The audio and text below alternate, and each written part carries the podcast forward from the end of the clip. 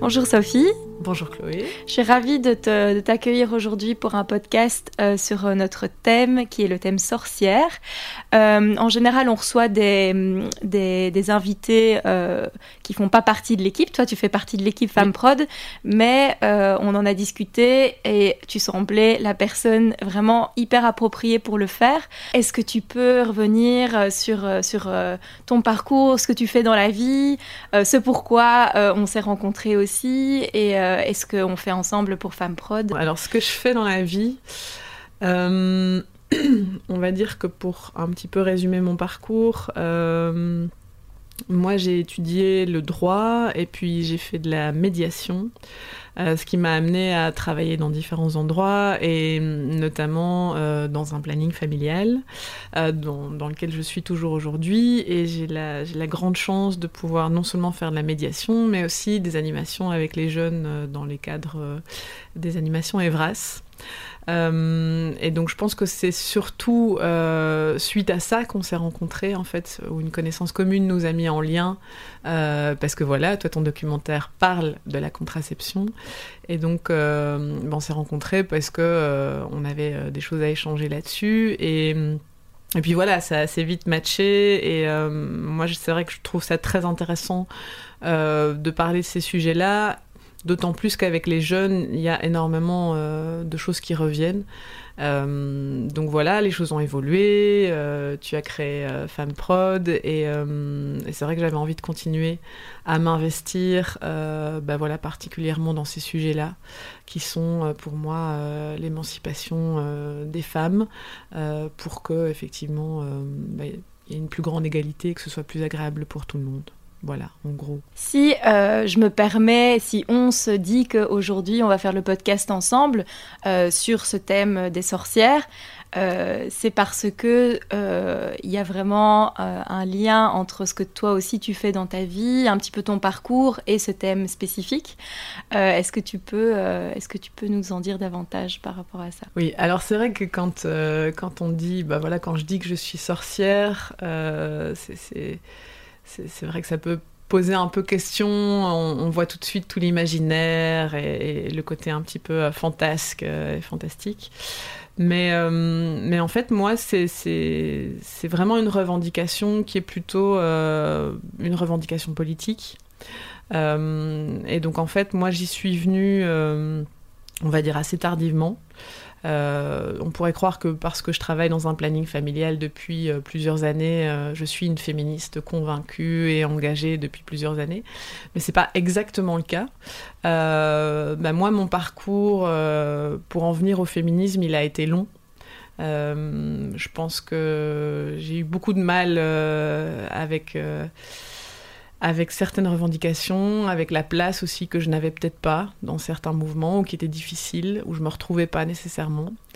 Et euh, c'est vraiment tardivement, c'est vraiment il y a plus ou moins deux ans, deux ans et demi, où les choses ont commencé à s'enchaîner euh, de différentes manières. Donc la première chose, c'est que j'ai rejoint un collectif d'écriture euh, qui au départ était un collectif mixte et puis qui s'est retrouvé en fait euh, entièrement composé de femmes euh, de tous les âges. Hein. La plus jeune, elle devait avoir 10 ans et la plus âgée en avait peut-être bah, presque 80. Et en fait, le principe d'un collectif d'écrit, c'est qu'on choisit un thème ensemble sur lequel on va écrire. Et, là, concours de circonstances ou pas, on a choisi le thème de la femme sauvage. Et donc bah là, ça fait référence évidemment à, au livre de Clarissa Pinkola Estes euh, et à cette idée effectivement du, sauvage, de faire sortir euh, peut-être ce qui est à l'intérieur de nous.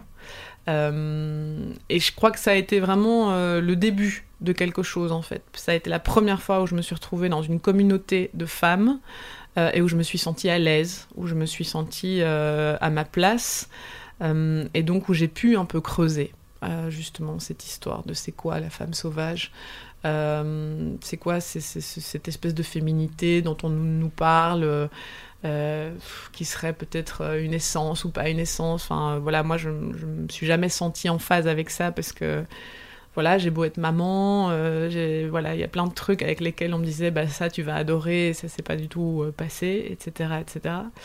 Donc la femme sauvage euh, a été le début, et puis en fait, très peu de temps après, euh, j'ai enchaîné et j'ai rencontré une, sorcière, euh, une vraie sorcière contemporaine, qui, qui s'appelle Starhawk.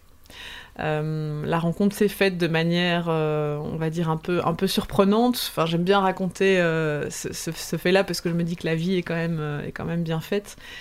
C'est qu'en gros, au départ, j'ai d'abord rencontré son livre qui est un, livre euh, qui date des années 80 euh, et qui a été réédité euh, en 2015, qui s'appelle Révél obscur, Femmes, magie et politique.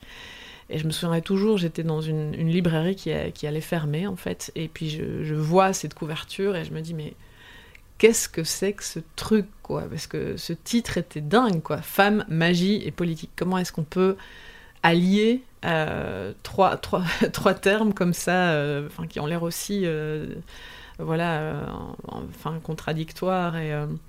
Et, donc voilà, j'ai pris le bouquin, j'ai commencé à le lire, et là, il y a eu une espèce de révélation, en fait. Et, et cette révélation, ça a été ça a été une porte ouverte, en fait, je vais dire, à mon féminisme. C'est que tout d'un coup, une, une, personne, une femme en l'occurrence, mettait des mots sur quelque chose que j'avais euh, toujours ressenti, mais que j'avais mis de côté en fait. Euh, bah, je pense que on est beaucoup de femmes concernées par ça, c'est qu'on vit dans un monde dans lequel on a été éduqué et qui n'est pas spécialement remis en question. Et donc c'est vrai que euh, bah, ce livre mettait en avant des schémas, des, fonctionnements, toute une série de choses. Et, et donc ça, ça, a vraiment été une révélation pour moi. Je me suis dit, mais en fait, c'est ça, elle a raison, il se passe quelque chose là. Et autre euh, énorme hasard euh, de la vie, euh, donc j'ai prêté mon livre à une amie en partant en vacances. Et mon amie, 15 jours après, m'envoie un message en me disant Écoute, c'est fou, mais Starhawk vient en Belgique pour la première fois depuis toutes ces années, et, et, elle vient dans un mois. Donc, donc voilà, donc j'ai sauté sur l'occasion. Et, euh, j'ai essayé d'être de, dans l'équipe des, bénévoles pour pouvoir euh, préparer l'arrivée de Starhawk. Et, et, voilà, et ça, ça a vraiment été euh, ma rencontre pendant, pendant tout un week-end. Et je pense que ça a beaucoup changé plein de choses sur ma vision des sorcières et de, voilà, du féminisme.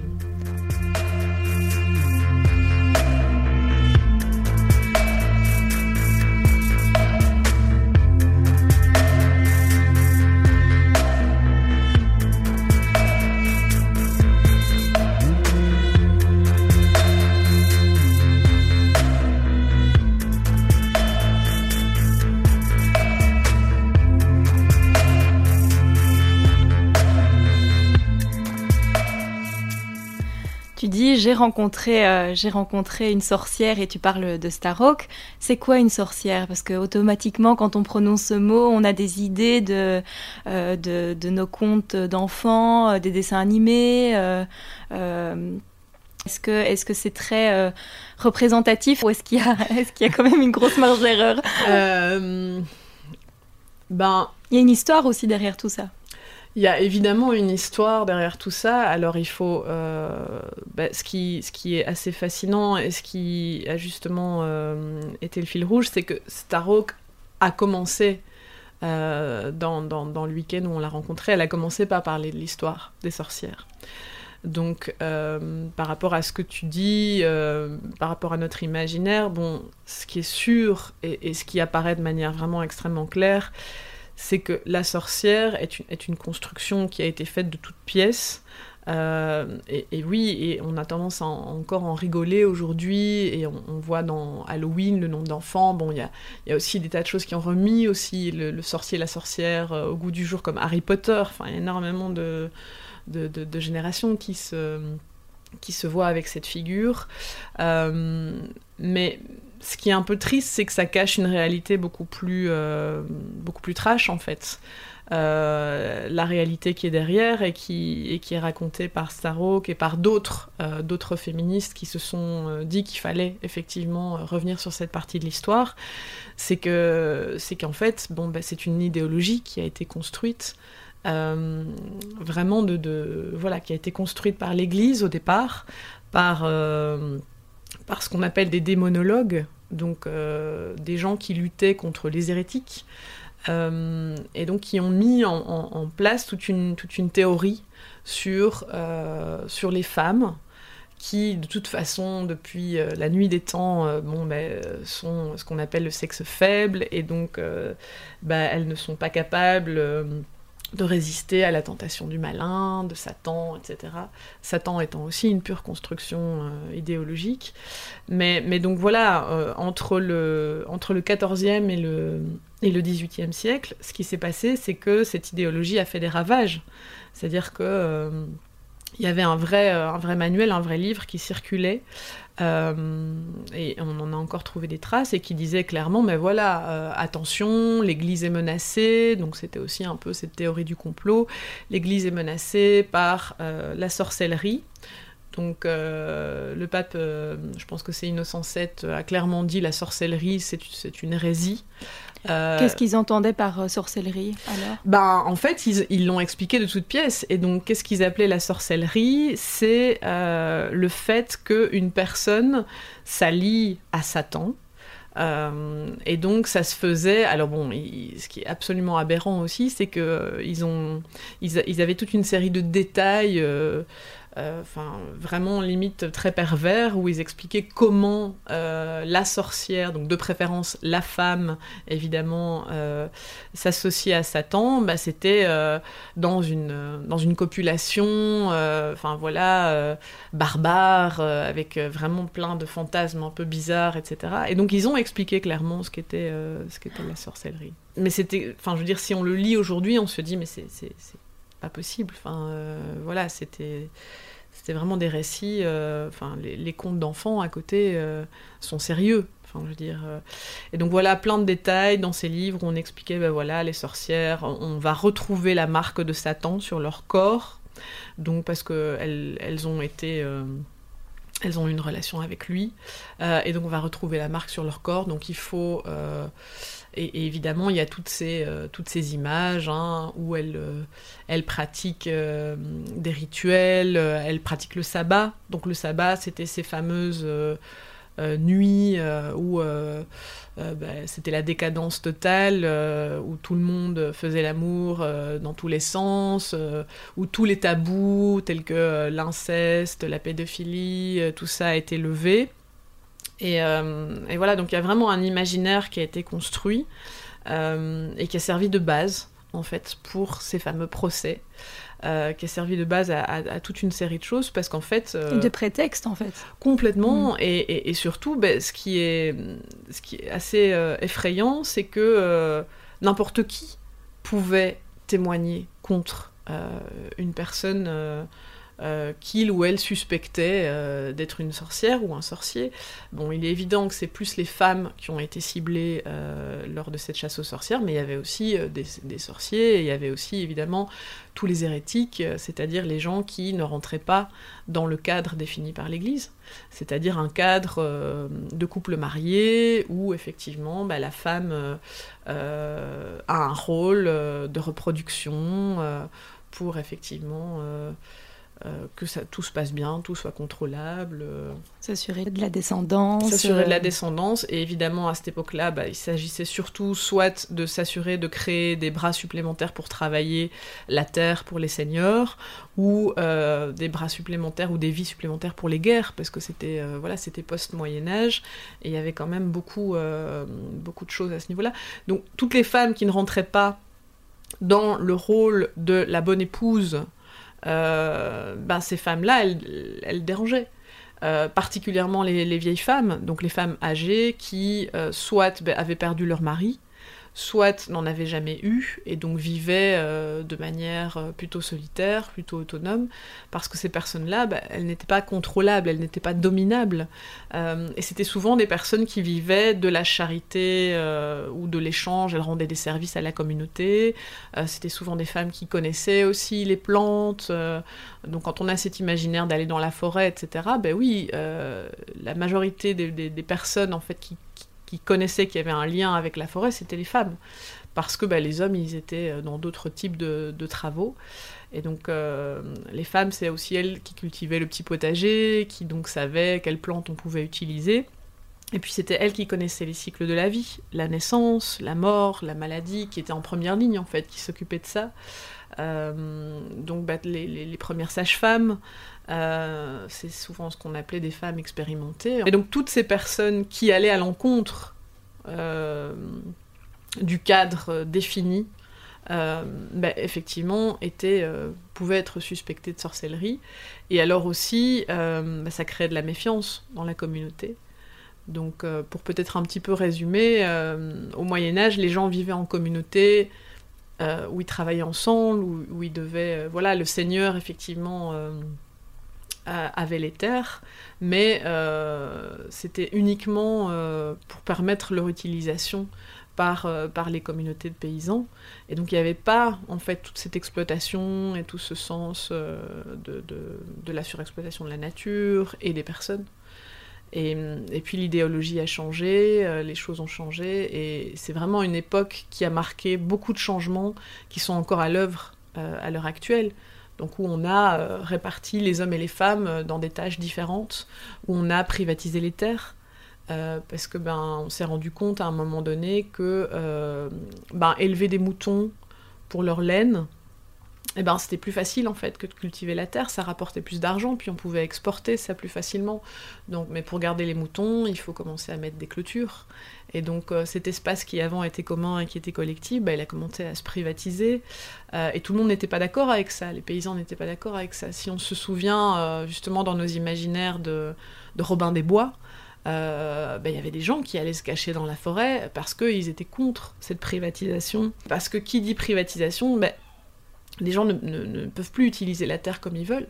Ils peuvent plus avoir leur potager, ils peuvent plus. Euh, et donc ils doivent se mettre à travailler contre un salaire. Et parfois ce salaire ne leur permet pas de manger. Donc on, était, on est vraiment dans un quelque chose qui historiquement a, beaucoup marqué.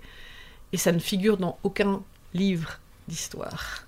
Et ça, c'est quelque chose qui, voilà, qui, que je trouve très choquant. Mais d'ailleurs, je pense que c'était aussi une des raisons pour laquelle on a voulu brûler les sorcières, c'était pour ne pas laisser de traces, et qu'au final, il y que tout ça parte en fumée, et c'est sans doute ce qui explique aussi qu'il y ait une très mauvaise connaissance à l'heure actuelle en fait historique. On n'est pas forcément hyper euh, informé, au courant.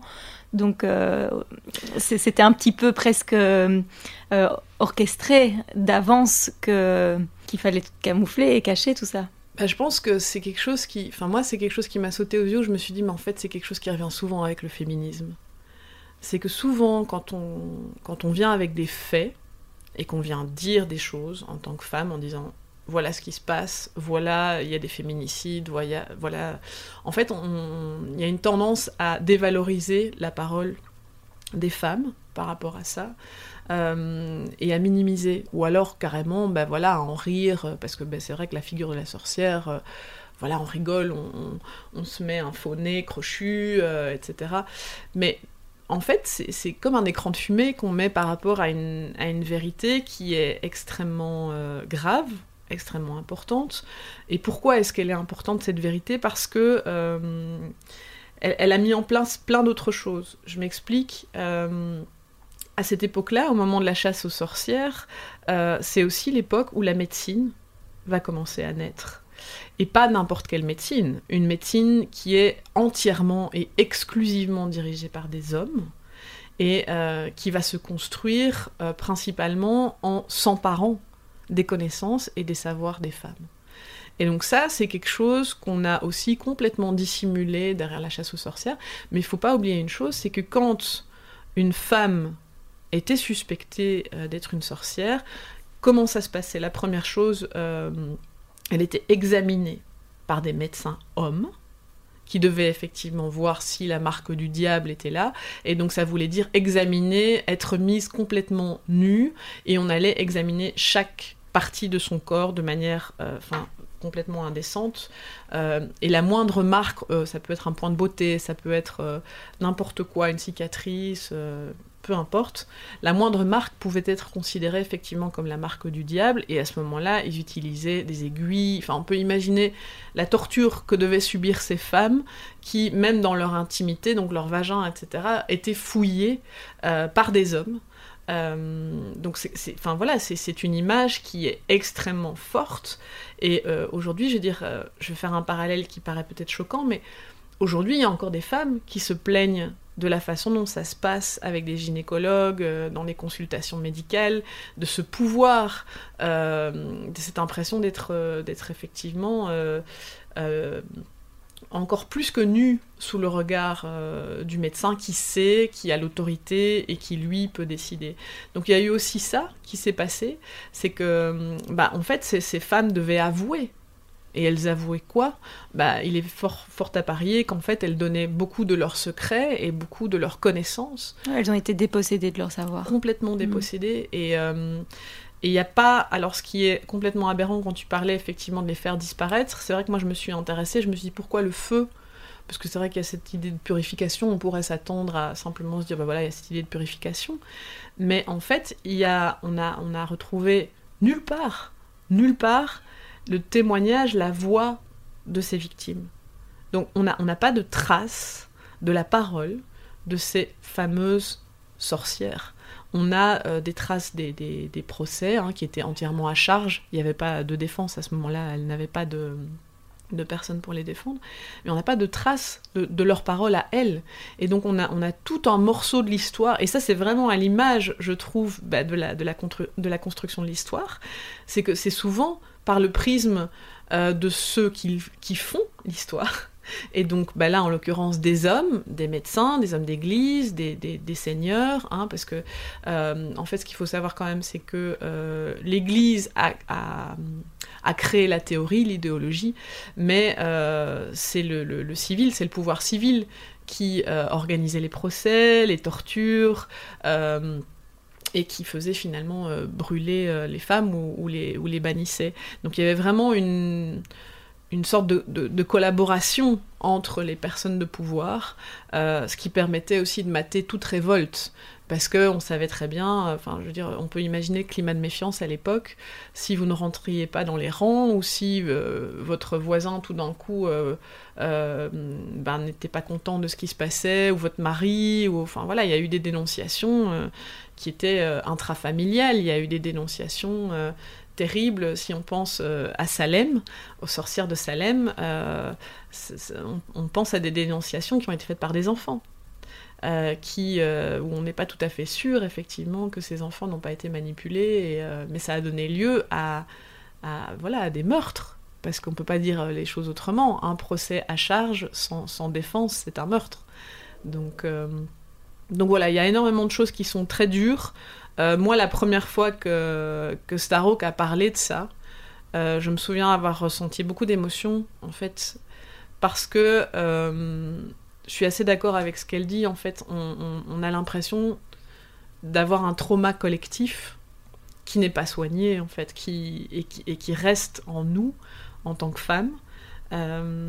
parce que, en fait, c'est cette peur cette peur d'être brûlé, cette peur d'être effacé, cette peur d'être invisibilisé, cette peur de nous faire disparaître si euh, on ne se conforme pas au rôle qu'on nous a donné. On a une idée un peu des chiffres du nombre de femmes qui sont mortes pendant la chasse aux sorcières? Alors c'est très compliqué euh, parce qu'en fait, euh, donc ce qui est très important à savoir, euh, c'est que ça ne s'est pas passé au Moyen Âge, donc ça ne s'est pas passé à une époque dite soi-disant barbare, etc. Pas du tout, c'était à la Renaissance, c'était le siècle des Lumières, c'était les nouvelles idéologies, les nouvelles philosophies, enfin on était dans quelque chose qui était au contraire vraiment beaucoup plus, on va dire, rationnel, hein, l'utilisation de la raison. Euh, ça c'est déjà une chose. Et alors ce qui est important à savoir aussi, c'est que euh, il y a des pays qui ont été beaucoup plus euh, durs que d'autres. L'Allemagne et la Suisse sont les pays où il y a eu le plus de, meurtres de, femmes.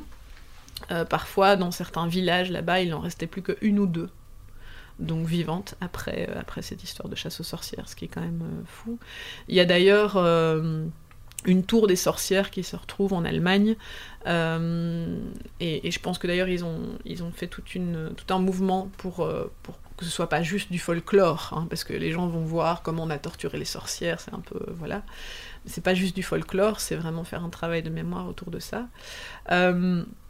Je pense que ce qui est compliqué, c'est que, euh, bah, on, a, comme on n'a pas les témoignages, etc., on, parle de milliers de personnes, euh, mais il y en a eu qui ont été torturées et qui n'ont pas nécessairement brûlé, euh, il y en a qui ont été bannis, il y en a qui ont voilà, eu les conséquences mais euh, n'ont pas en tant que tels euh, été tués. Mais, mais, voilà, on peut, on peut imaginer, c'est pour ça qu'il y, a plusieurs autrices qui, qui disent qu'on parle de centaines de milliers euh, de personnes qui, qui ont subi dans leur corps, dans leur vie, dans leur... et puis voilà, et puis ça a traumatisé toute une, toute une société, toute une époque toute une classe sociale aussi, hein, la classe des paysans, etc. Et, et, puis tous les autres tu as parlé de la vieille femme et puis du nez crochu, etc. Mais en fait, derrière tous ces éléments, en fait, il y a une symbolique très, très précise, en fait. Oui, il y a une symbolique très claire et je crois que c'est ça le plus choquant, en fait. C'est que tout d'un coup se rendre compte que chaque élément qui appartient à la sorcière, en fait, euh, participe d'une réalité historique. Euh, moi, je l'ai découvert à travers plusieurs choses parce que bon, quand j'ai commencé avec Starhawk, euh, après j'ai eu envie d'en savoir plus et, j'ai notamment été voir une pièce au Festival des Libertés l'année dernière qui était vraiment euh, extrêmement bien faite, qui s'appelle Le Monde renversé qui a été créée par trois comédiennes qui se sont penchées justement sur toute la littérature qui existe, euh, à propos des sorcières, donc Caliban euh, et la sorcière, mm. de Silvia Federici, euh, et, plein d'autres d'autres choses. Et c'est à ce moment-là que j'ai vraiment découvert toute la symbolique qu'il y avait derrière encore plus et que c'est juste venu me dire encore plus, mais effectivement, ça a existé. Ce n'est pas un conte, ce, n'est pas quelque chose de, risible. et, et, donc voilà, cette histoire de cape, de chapeau, ben c'est tout à fait clair. Visiblement, il y avait des révoltes à cette époque-là. On était dans une, dans une période de changement. On était, enfin, tout d'un coup, euh, dire aux communautés paysannes, ben, on, prend les terres, euh, euh, voilà, vous devez, vous devez partir, vous devez travailler, ou ben, c'est sûr que tout le monde n'a pas, n'a pas fait entre guillemets le, mouton. Il y en a plein qui se sont révoltés et qui, du coup ben, euh, risquait gros. Et là-dedans, il y avait des femmes euh, qui étaient en première ligne parce qu'elles savaient qu'avec la sorcellerie, euh, ben, elles risquaient d'être accusées, elles risquaient effectivement de subir, de subir des, procès. Et donc ces femmes, quand elles étaient en révolte, elles partaient, elles quittaient les villages pour aller se réfugier dans des zones qui étaient un peu, on va dire, plus, plus protégées, qui étaient les forêts.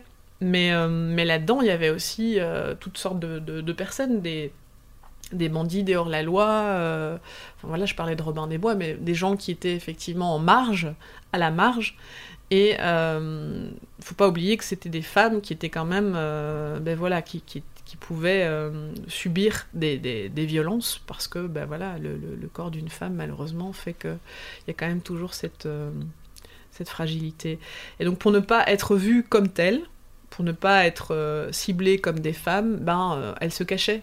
Donc elles mettaient, elles s'entouraient d'une cape, euh, elles mettaient un chapeau pour pas que on, les, on, les, reconnaisse et qu'on se dise voilà ce sont des femmes. En fait elles, voulaient se faire passer pour n'importe quelle personne qui se réfugiait dans la forêt. Et alors cette histoire du ballet, ben ça c'est Mona Chollet en a très bien parlé dans son ouvrage. Euh, le ballet en califourchon, précisément. Le ballet à califourchon. en plus, le ballet, bah, c'est quand même un synonyme. Euh, faire le ménage, euh, nettoyer la maison. Enfin, voilà. Donc, c'est vraiment utiliser quelque chose qui, a priori, est dans le rôle de la femme, mais le, en fait, tourner son utilisation. Euh, et, aller dans ce qu'on appelle une sorte de monde inversé, c'est-à-dire aller dans le monde de la nuit, aller euh, donc c'est partir la, nuit, c'est pas en journée, ça se fait ça se fait la nuit. Euh, Et, effectivement, c'est trouver sa place, c'est avoir quelque chose entre les jambes. Donc il y a toute la symbolique bah, de voilà qui est liée de se dire ben voilà si j'ai quelque chose entre les jambes, alors moi j'ai droit à être autonome aussi, j'ai le droit à, être libre et, et ça ben c'est ça a été démonisé. Ça veut dire bah, une femme qui se permet de sortir la nuit ou euh, de, de, voilà, de faire des choses qui ne sont pas dans son rôle bah, il faut s'en méfier. C'est dangereux, quoi. Ça me fait penser un peu au podcast avec Simona et le, et le vélo à Cuba, comme qui a été euh, diabolisé et c'est un objet de masturbation féminine. Euh, c'est un peu, un peu pareil en fait. Et puis surtout, bah, pensons à la vieille femme. Euh, enfin, on peut tout à fait se dire, bah, comment se fait-il qu'elle n'ait pas besoin d'un homme? Comment se fait-il qu'elle arrive à se débrouiller alors que entre guillemets, elle ne sert plus à rien, elle ne sait plus faire d'enfants, elle, euh, voilà, donc c'est une charge pour la communauté, et en même temps, euh, bah voilà, elle, vit sa vie. Et, ça, c'est quelque chose euh, que, que Mona Chollet dit aussi beaucoup dans son livre, c'est est-ce que finalement une femme a juste le droit de vivre sa vie sans être obligée d'être quelque chose pour quelqu'un, c'est-à-dire la mère, la compagne, euh, la fille, euh, la grand-mère, enfin voilà, il faut toujours qu'elle soit en lien avec, quelqu'un ou avec quelque chose, mais en tant que telle, elle-même, est-ce qu'elle a le droit d'exister? Et donc c'est vrai qu'il y a tout cet imaginaire euh, autour de... Bon, le chat aussi. J'en ai encore rigolé dernièrement, mais il y avait une blague qui circulait sur les réseaux sociaux avec euh, une, euh, une, meute de chats euh, qui il y a une petite bulle qui dit et les copains je connais une femme de plus de 40 ans non mariée je suis sûre qu'elle va bien s'occuper de nous. Ben, il y a vraiment ce vieux mythe de ah ben si une femme est seule encore seule à 40 ans c'est que c'est une femme à chat c'est qu'elle va se retrouver. Enfin, je veux dire, on, pense à plein de trucs, genre à Bridget Jones euh, qui avait peur de se faire manger euh, par son chien euh, dans son appartement. Enfin voilà, il y a ce truc de, de la femme seule, ça n'est pas normal. Ça n'est pas normal. Elle va devoir au moins s'occuper des chats. Enfin voilà, il y a quelque chose qui, qui... Donc oui, toute cette symbolique, puis bon, le chat, ben voilà, ça, représente aussi quelque chose qui n'est pas contrôlable. C'est pas, c'est pas un chien, c'est pas on peut pas euh, l'éduquer de la même façon. Il a sa vie, il a, ses références, il voit parfois des trucs qu'on ne voit pas. Enfin voilà. Donc tu parlais du fait que tu as que que pu faire un atelier, enfin plus qu'un atelier, tu as passé un, week-end euh, avec Starhawk. Euh, elle, elle, fait beaucoup de liens avec la nature. Est-ce que tu pourrais m'expliquer le lien entre le fait d'être une sorcière et l'écoféminisme et ce lien avec la nature qui est presque complètement indissociable en fait? Oui, alors c'est vrai que bah, si on en revient à Starhawk, euh, le côté sorcière, c'est, on va dire, le côté un peu, euh, en fait, se réapproprier son histoire. Donc en fait, c'est quoi, euh, c'est quoi l'écoféminisme C'est quoi être une sorcière? Bah, Pour moi, c'est quand je dis que je me revendique une sorcière, c'est que je, je, je, revendique cette histoire, enfin je, revendique le fait que ça a existé et que euh, des femmes ont effectivement euh, subi de la torture et ont été tuées parce que euh, parce qu'elles ne correspondaient pas à ce qu'on attendait d'elles et pour aussi de très autres mauvaises raisons. et donc ça, je le revendique. ça, pour moi, c'est quelque chose d'important. Mais au niveau de l'écoféminisme, le lien que je fais entre les deux, c'est que Starhawk, en fait, c'est une c'est une femme qui qui a, écrit vraiment cette, euh, cette, idée qui me paraît vraiment intéressante de dire qu'en fait, euh, on, est, on liés, on est tous liés à, à la nature.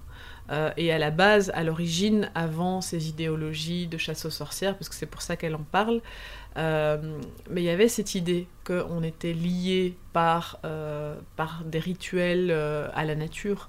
Donc bah, on a encore ça dans certaines cultures aujourd'hui. la Pachamama, enfin voilà, faire partie, ne pas être séparé en fait de la nature.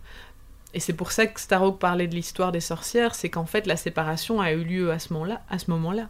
On a commencé à séparer les gens, on a commencé à séparer les, êtres, les êtres humains de la nature en leur imposant euh, de produire, euh, d'exploiter la terre et non plus de la respecter comme avant où il y avait un rythme qui était respecté. Euh, toutes les fêtes païennes, quand on pense par exemple à des fêtes comme Halloween, etc., c'était des fêtes païennes qui étaient célébrées à des moments de l'année pour célébrer le, passage, le cycle des saisons, les changements, mais aussi pour se sentir relié, se sentir relié à la terre, se sentir relié à la lune, à tout ça. Et donc, bah, tout était lié, les plantations ne se faisaient pas à n'importe quel moment, euh, les gens s'organisaient entre eux, et donc il y avait quelque chose de, vraiment cyclique, où tout le monde s'inscrivait dans ce cycle, le cycle de la vie, le cycle de la mort, le cycle de la transformation.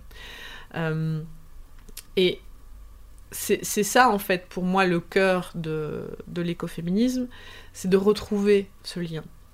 Euh, alors, une des grandes critiques qui, qui est souvent faite à l'écoféminisme, c'est de dire, bah, on dit pourquoi est-ce qu'on se revendique écoféministe, pourquoi est-ce que les femmes auraient plus de facilité à se lier à la nature? Euh, je pense que c'est une fausse question en fait, parce que c'est pas ça.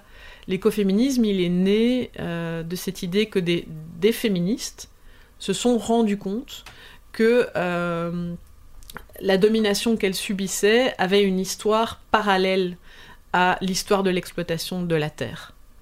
Et ça coïncide aussi euh, principalement à ce moment, euh, donc euh, fin, du, du 15e siècle, où on commence à privatiser les terres et à surexploiter les terres.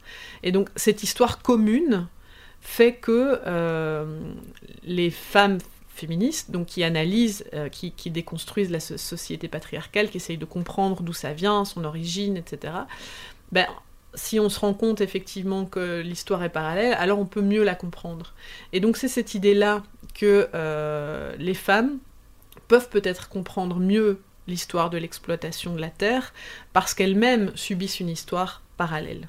Ça ne veut pas dire que ce n'est pas accessible aux hommes et ça ne veut pas dire que ce n'est pas accessible à, toute personne finalement. C'est juste que euh, ces similarités font que, voilà que ça nous est euh, si on se met à déconstruire et à vouloir comprendre euh, la logique patriarcale, et eh ben la comprend plus facilement.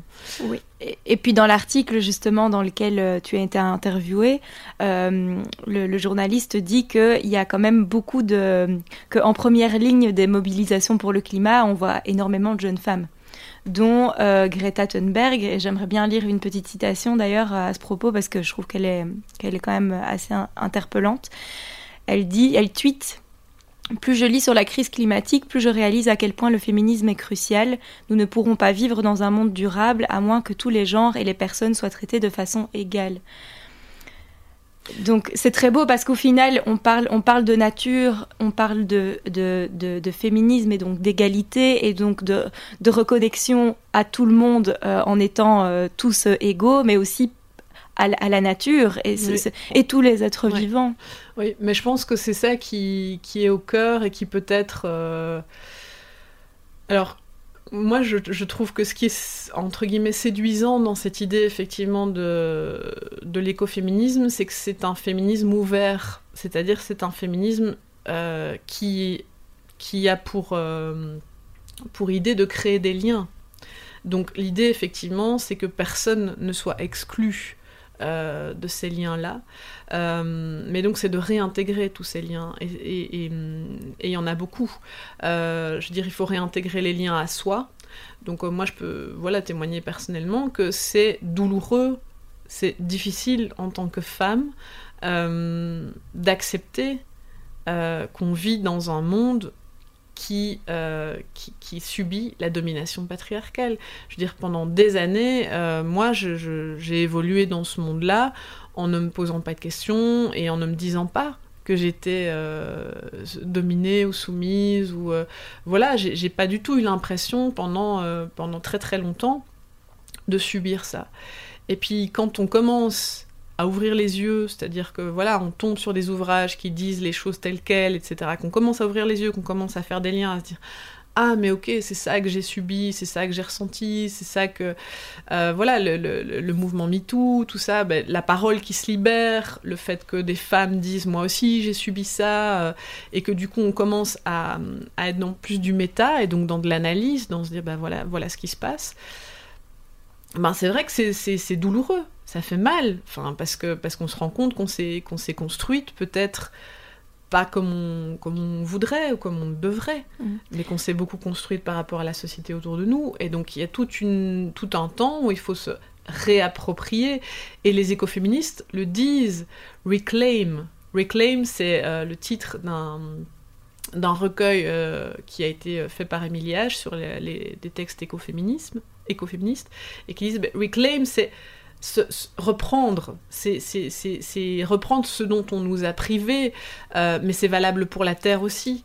C'est euh, voilà de, quel, de quel droit euh, on a décidé à un moment donné qu'on avait le droit de la surexploiter, de la dominer, de, la, de la voir comme, comme un objet. voilà, dont on peut juste profiter, mhm. faire du profit. De quel droit? Et et ce que je voudrais aussi lier, c'est cette histoire. Toutes ces histoires de domination sont liées entre elles.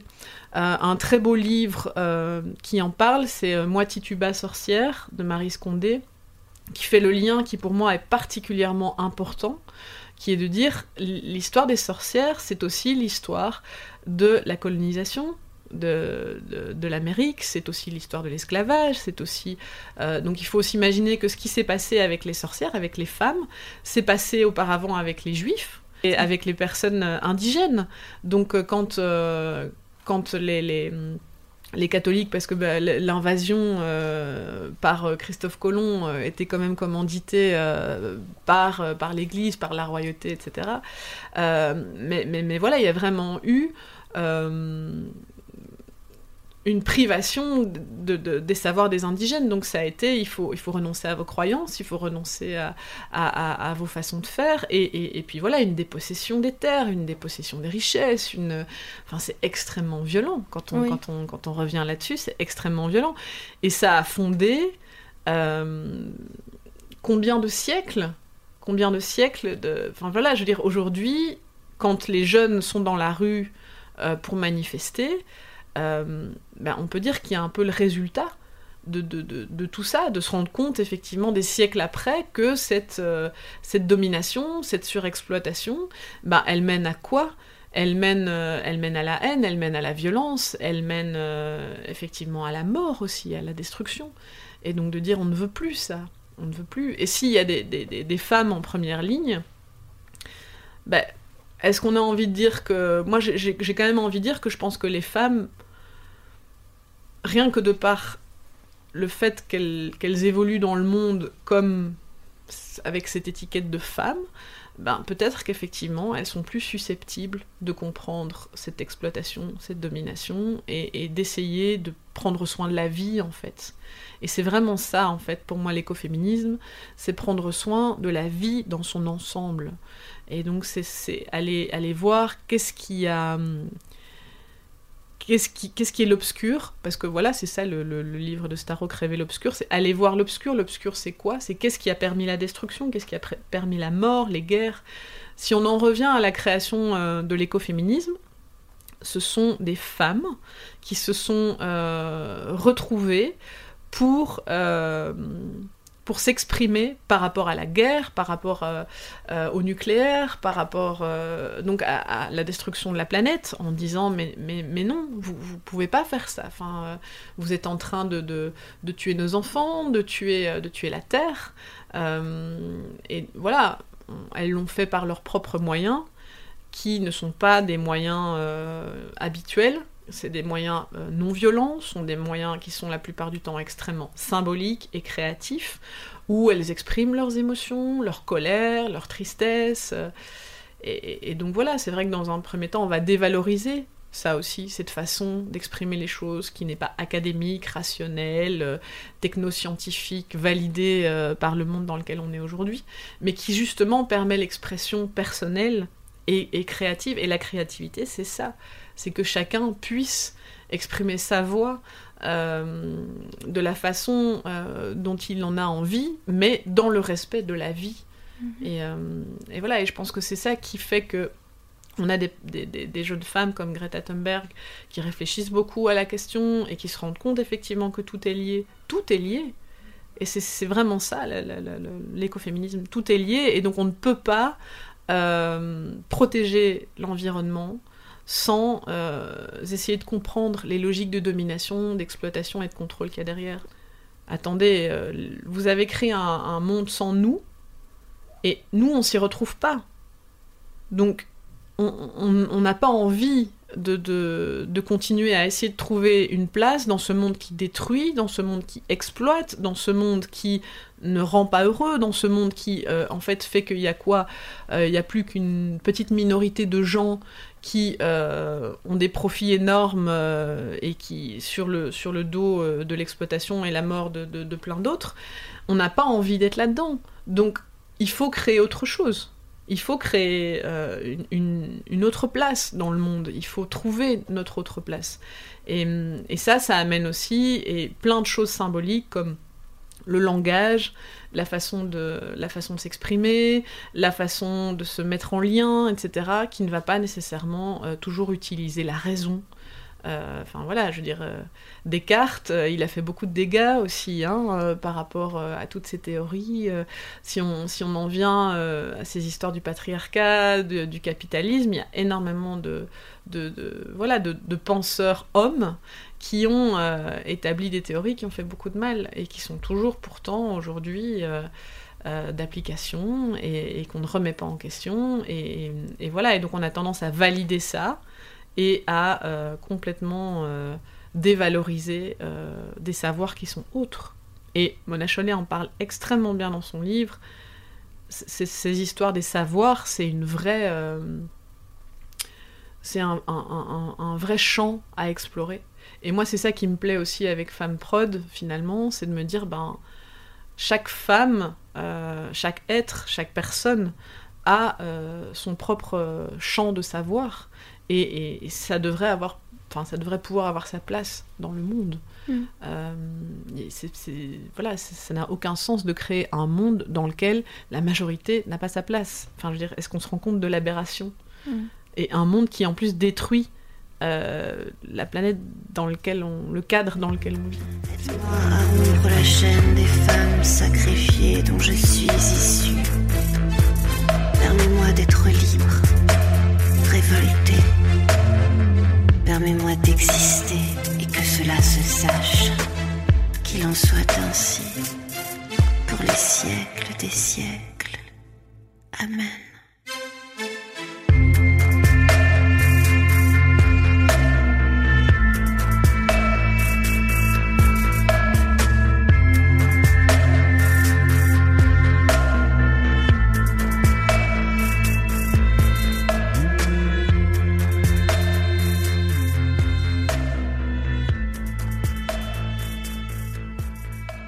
On vient de parler d'écoféminisme, du coup, et j'aimerais en revenir à, toi plus personnellement, surtout que tu parles des femmes, on parle de femmes pro, de femmes avec S. Euh, toi, comment tu le définirais ton, ton féminisme? Ben donc, moi, je le, je le définis, c'est pour ça que je me définis écoféministe, c'est parce que pour moi, euh, mon féminisme, il est inclusif. Euh, ça veut dire quoi? Ça veut dire que, euh, dans mon sens à moi, hein, puisque l'inclusion, après, on peut, on peut la définir de plein de façons, c'est que euh, j'ai entamé un chemin de compréhension. donc la, première étape, pour moi, ça a été de, de, de, déconstruire. Donc je, lis énormément, je m'intéresse énormément, j'écoute beaucoup de choses et je remets beaucoup de choses en question. Donc toutes les, tous les fameux acquis euh, qu'on nous a transmis à l'école, dans l'histoire, dans les arts, dans, tout ça, toute cette fameuse vision majoritaire dominante, bah, tout ça je remets beaucoup en question.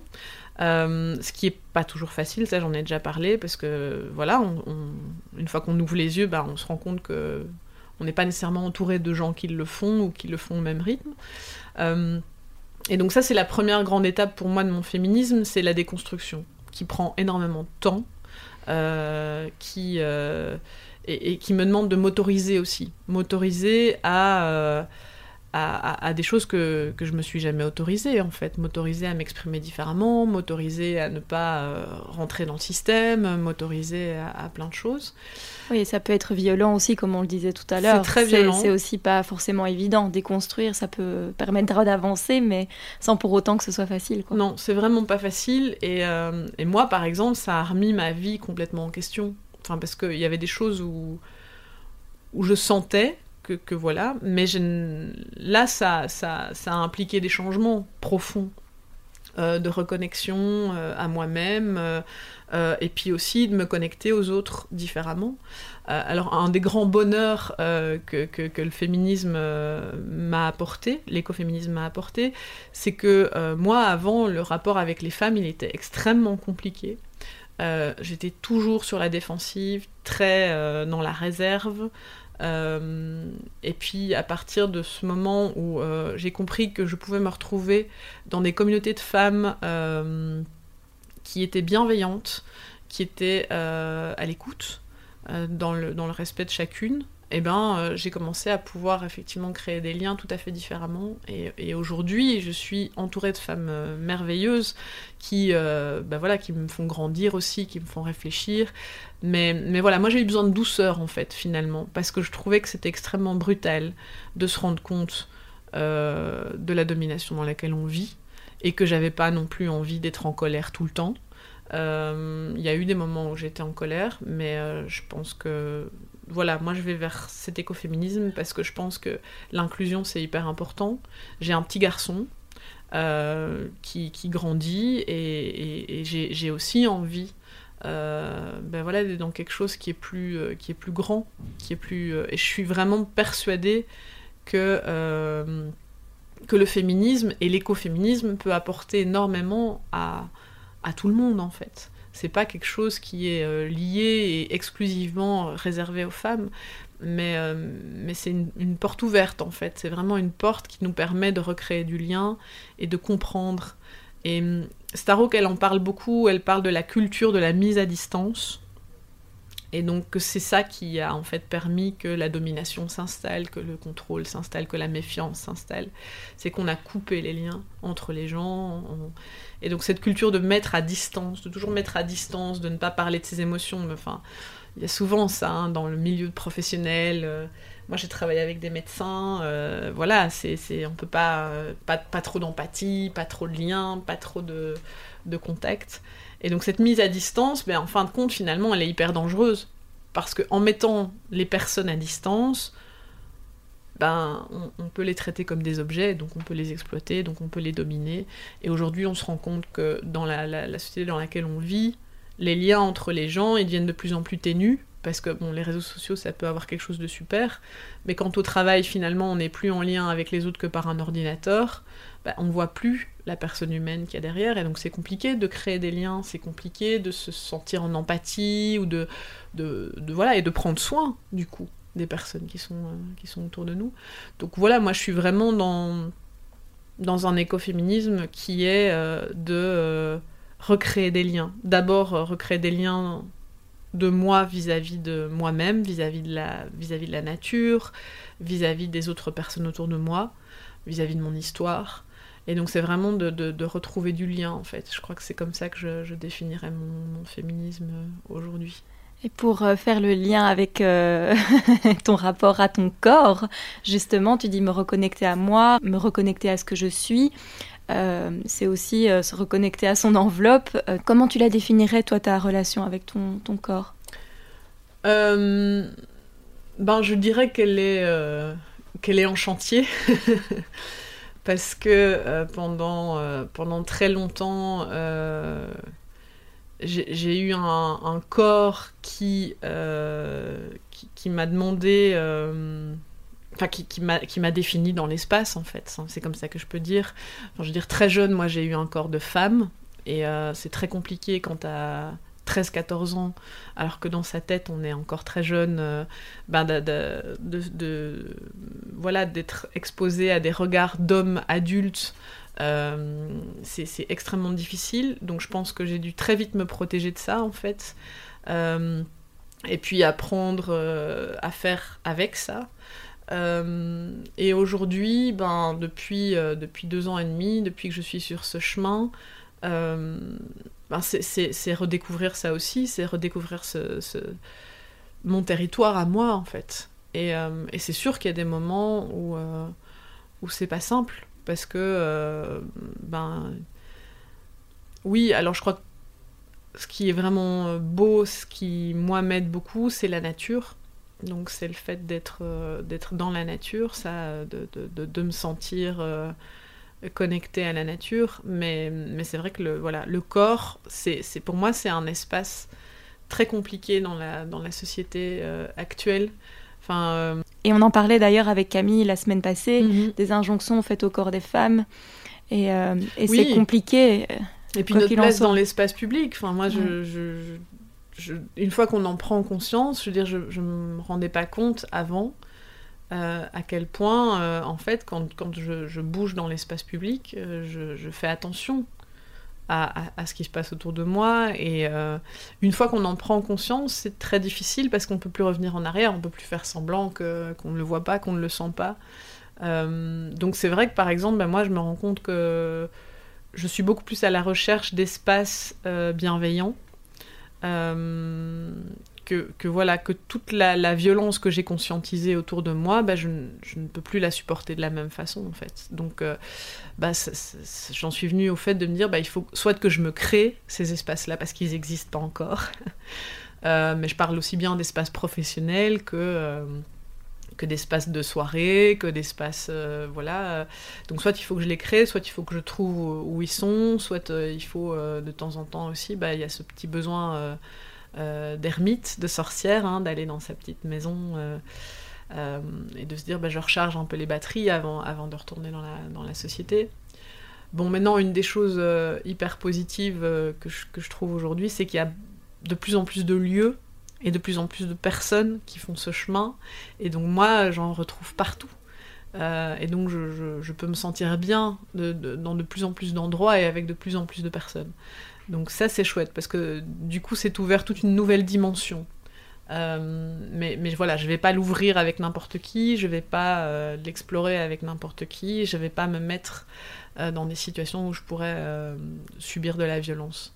Et ça c'est une vraie conscientisation de son corps et de la place qu'on a dans, dans, la société. Oui, tu parles du coup de, de pouvoir trouver des, des endroits bienveillants, euh, euh, de cercles de femmes aussi peut-être potentiellement. Tu as animé toi très récemment un atelier euh, dans le cadre d'un cercle de femmes, un peu plus que ça, tu pourras peut-être nous en parler davantage.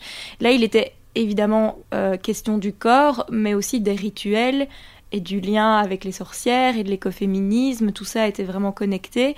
Euh, est-ce que tu peux nous en toucher un mot?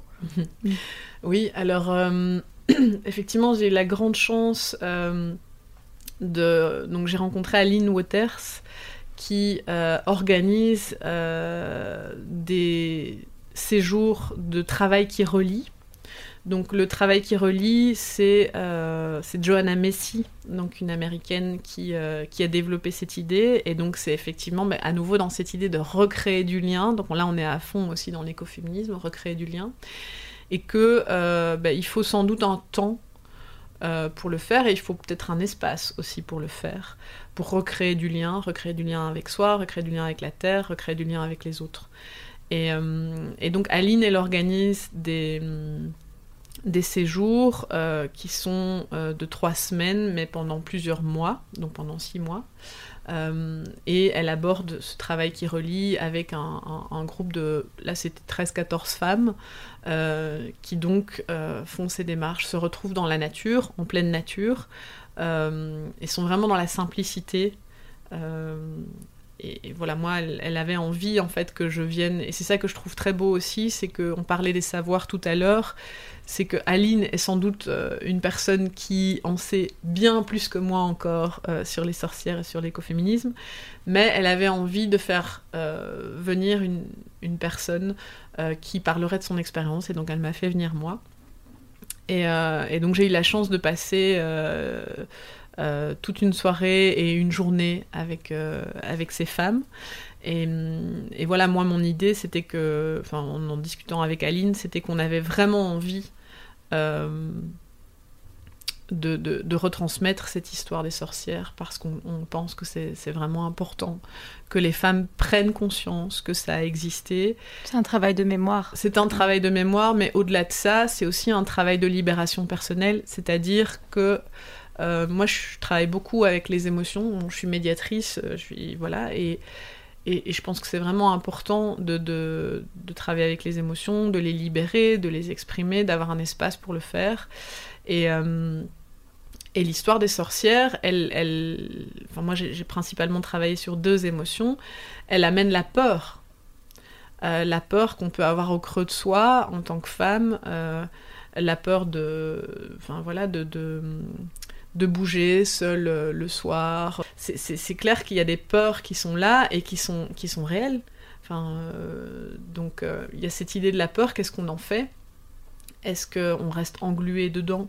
Ou est-ce qu'on en prend conscience et qu'on essaye effectivement euh, de la transformer en quelque chose de, positif, en une information qui peut nous aider, qui peut nous ouvrir, euh, qui peut nous, dire, bah, ok, euh, moi c'est ce que je dis souvent avec les jeunes que j'ai en animation, des jeunes femmes qui, qui me disent, bah, alors comment est-ce qu'on continue à faire pour sortir, etc.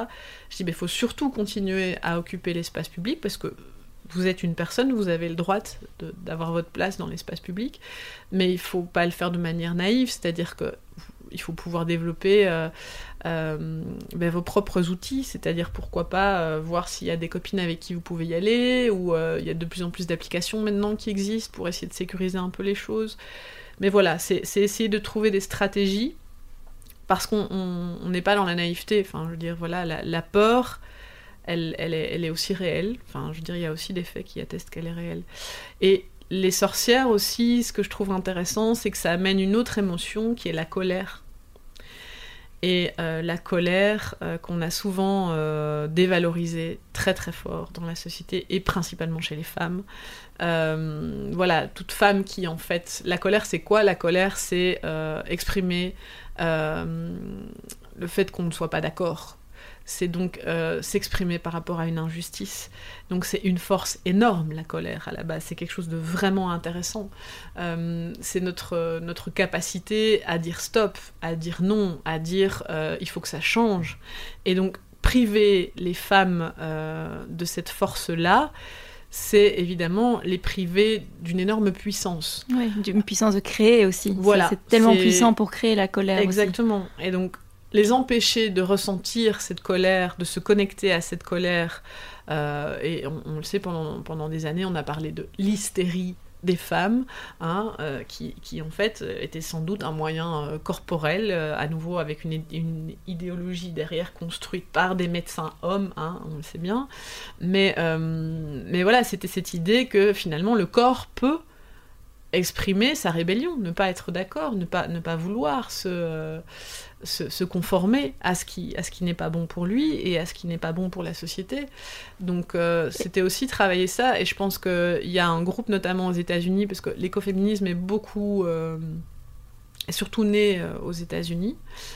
et il y a des mouvements là-bas qui aujourd'hui se revendiquent de cette colère, de dire rendez-nous rendez-nous l'histoire, remettez l'histoire là où elle est, et, et, faisons un procès de ces gens qui ont euh, tué, euh, assassiné euh, des femmes et des milliers de personnes, et, revenons sur ces, trucs de l'histoire sur lesquels on ne veut pas revenir.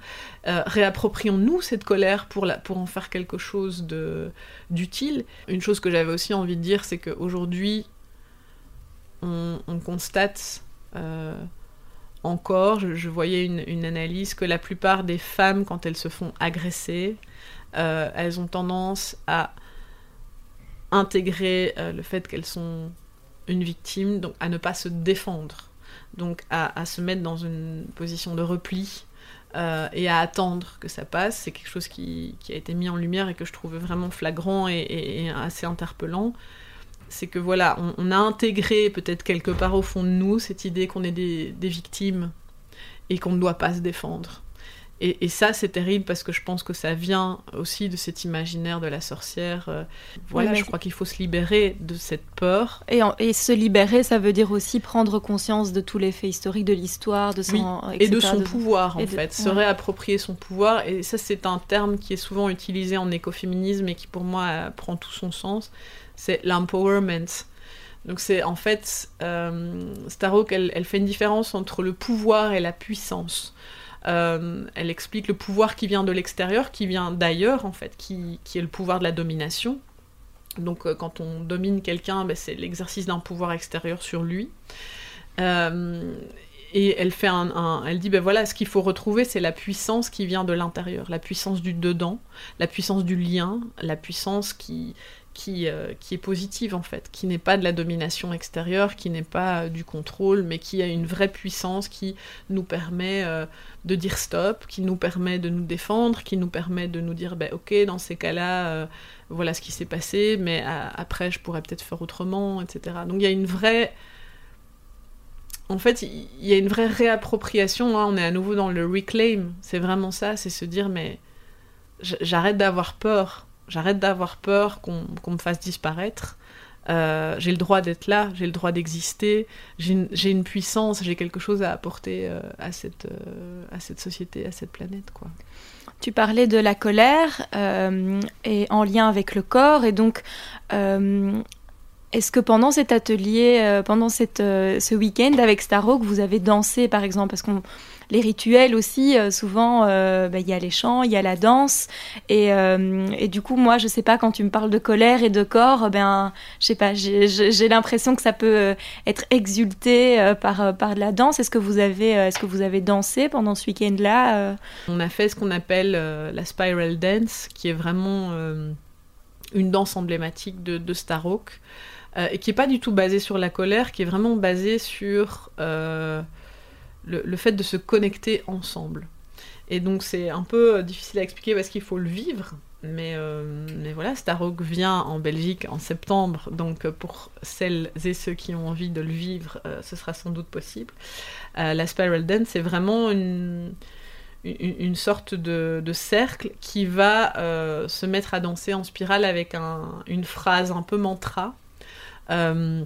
Et en fait, on, tourne ensemble et avec le bruit des tambours euh, et, la phrase qui est dite par toutes les personnes là, on était euh, presque, presque une centaine de personnes qui se tiennent ensemble par la main, etc. Et le fait de se voir en fait dans les regards, etc.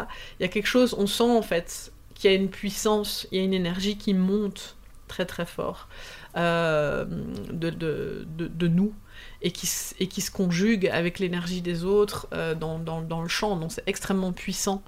Euh, et Starhawk, elle aime beaucoup faire ça, c'est-à-dire plutôt que de nous expliquer les choses, c'est de nous les faire vivre. Et donc quand elle nous parle de notre puissance, ben, elle va pas spécialement nous l'expliquer, elle va nous la faire vivre, elle va nous la faire ressentir dans le corps.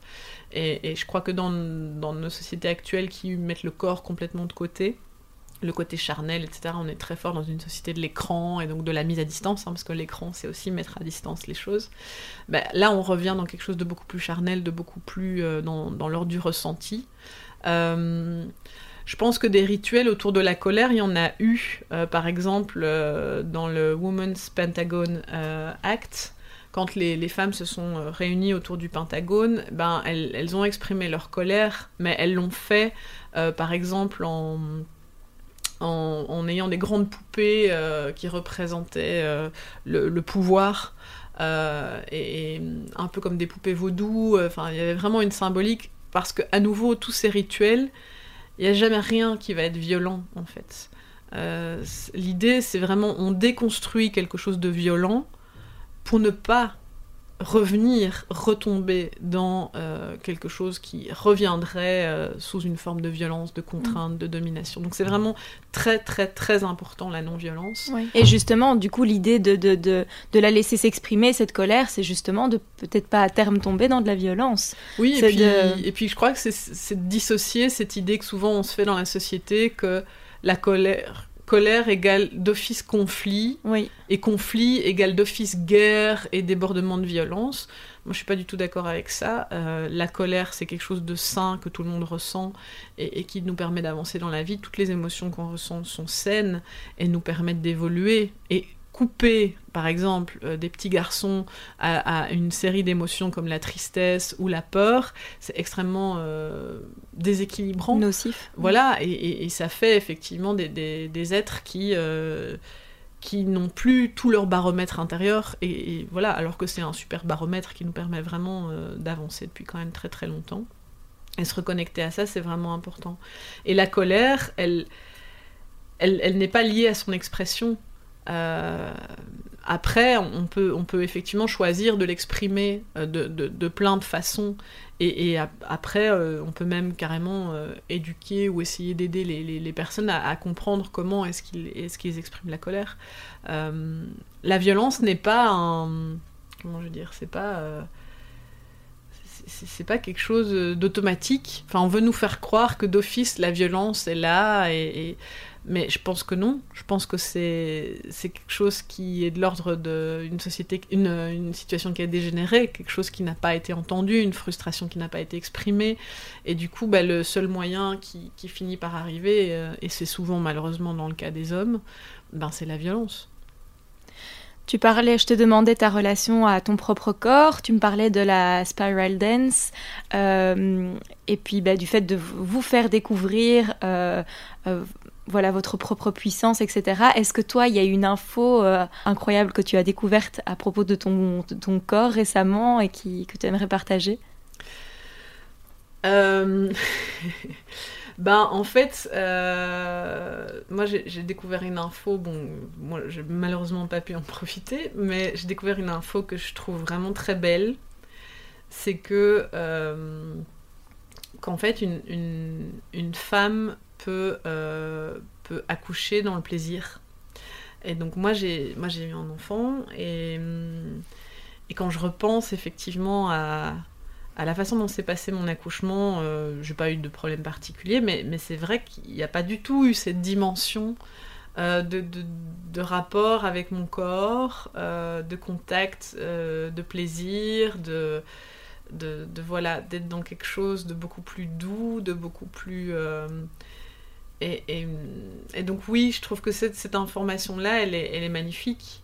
De, se dire qu'en en fait, on peut, complètement vivre ça en dehors euh, du contrôle euh, médical euh, et que ça peut être vraiment un moment de, plaisir au sens même orgasmique du terme. Voilà, que, que, de donner naissance quand, c'est un vrai choix et quand voilà quand il y a bah, ça, peut être vraiment un moment euh, magnifique à partager donc oui ça c'est vraiment l'information euh, que je, retiens par rapport au corps. Euh, je vais pas t'étonner avec cette dernière, question que toi-même tu as déjà pu poser euh, aux interlocuteurs. Euh, le podcast s'appelle Femmes, avec S au pluriel donc. Euh, Qu'est-ce que ça t'inspire, Femmes au pluriel? Alors moi, ça m'inspire une image qui, me porte très souvent, euh, qui, est cette image de je, je, vois une, espèce d'énorme cercle, ou en tout cas une grande chaîne humaine très, euh, diversifiée, de, de, plein de femmes, euh, voilà, d'origine, de couleurs différentes. et, et, je crois que c'est voilà, d'avoir envie euh, de, rencontrer toute cette diversité, d'entendre toute cette diversité. Euh, voilà, moi je, me rends compte que le féminisme, ça m'a vraiment donné envie de d'entendre les femmes, de voir les femmes, de, de voir des films réalisés par elles, de lire des livres écrits euh, par elles, de, enfin voilà, de, de, de, retrouver effectivement cette voix, cette façon, euh, cette façon de d'habiter le monde en fait, qui qui est magnifique. Et donc femme, ça, ça, m'inspire vraiment cette, cette, diversité, cette grande richesse. Euh, parce que voilà, je, je n'ai pas un modèle de femme. Moi, je, ça, m'aurait énormément aidé, euh, enfant et adolescente, de me rendre compte que il y, avait plein de femmes différentes euh, qui étaient susceptibles de, de, faire euh, mille choses dans leur vie en fonction de, ben voilà, de leurs rêves, de leurs envies, parfois de leurs contraintes aussi. donc oui, ça, ça m'inspire une mosaïque, une mosaïque très riche et, et et, voilà, et j'espère que, je vais pouvoir euh, donner le micro euh, et, entendre encore énormément de, femmes euh, sur plein de sujets différents. Oui, on le fera. Euh, et d'ailleurs, ça me permet d'introduire euh, juste une dernière chose. On peut, on peut clôturer le podcast avec ça, sur le fait qu'on va sans doute euh, se faire un podcast à plusieurs, donc les, les femmes de Femmes Prod, justement, pour qu'on puisse plus se connaître, enfin, que les auditeurs, auditrices puissent bien, un petit peu plus nous, comment dire, nous, nous situer. Mm-hmm. Et puis, euh, et puis voilà, euh, je sais pas quand on pourra se prévoir ça, mais je pense que ça pourrait être très chouette de faire un podcast euh, où on, se présente les unes les autres.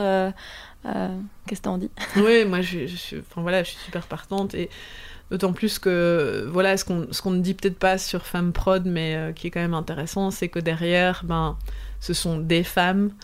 chacune avec effectivement sa personnalité et que ben, on, a, on a des réunions ensemble et que c'est tellement riche de pouvoir, euh, de pouvoir s'apporter euh, justement sa, vision des choses, son chemin, son rythme, euh, sur, sur des tas de thématiques, des tas de questions.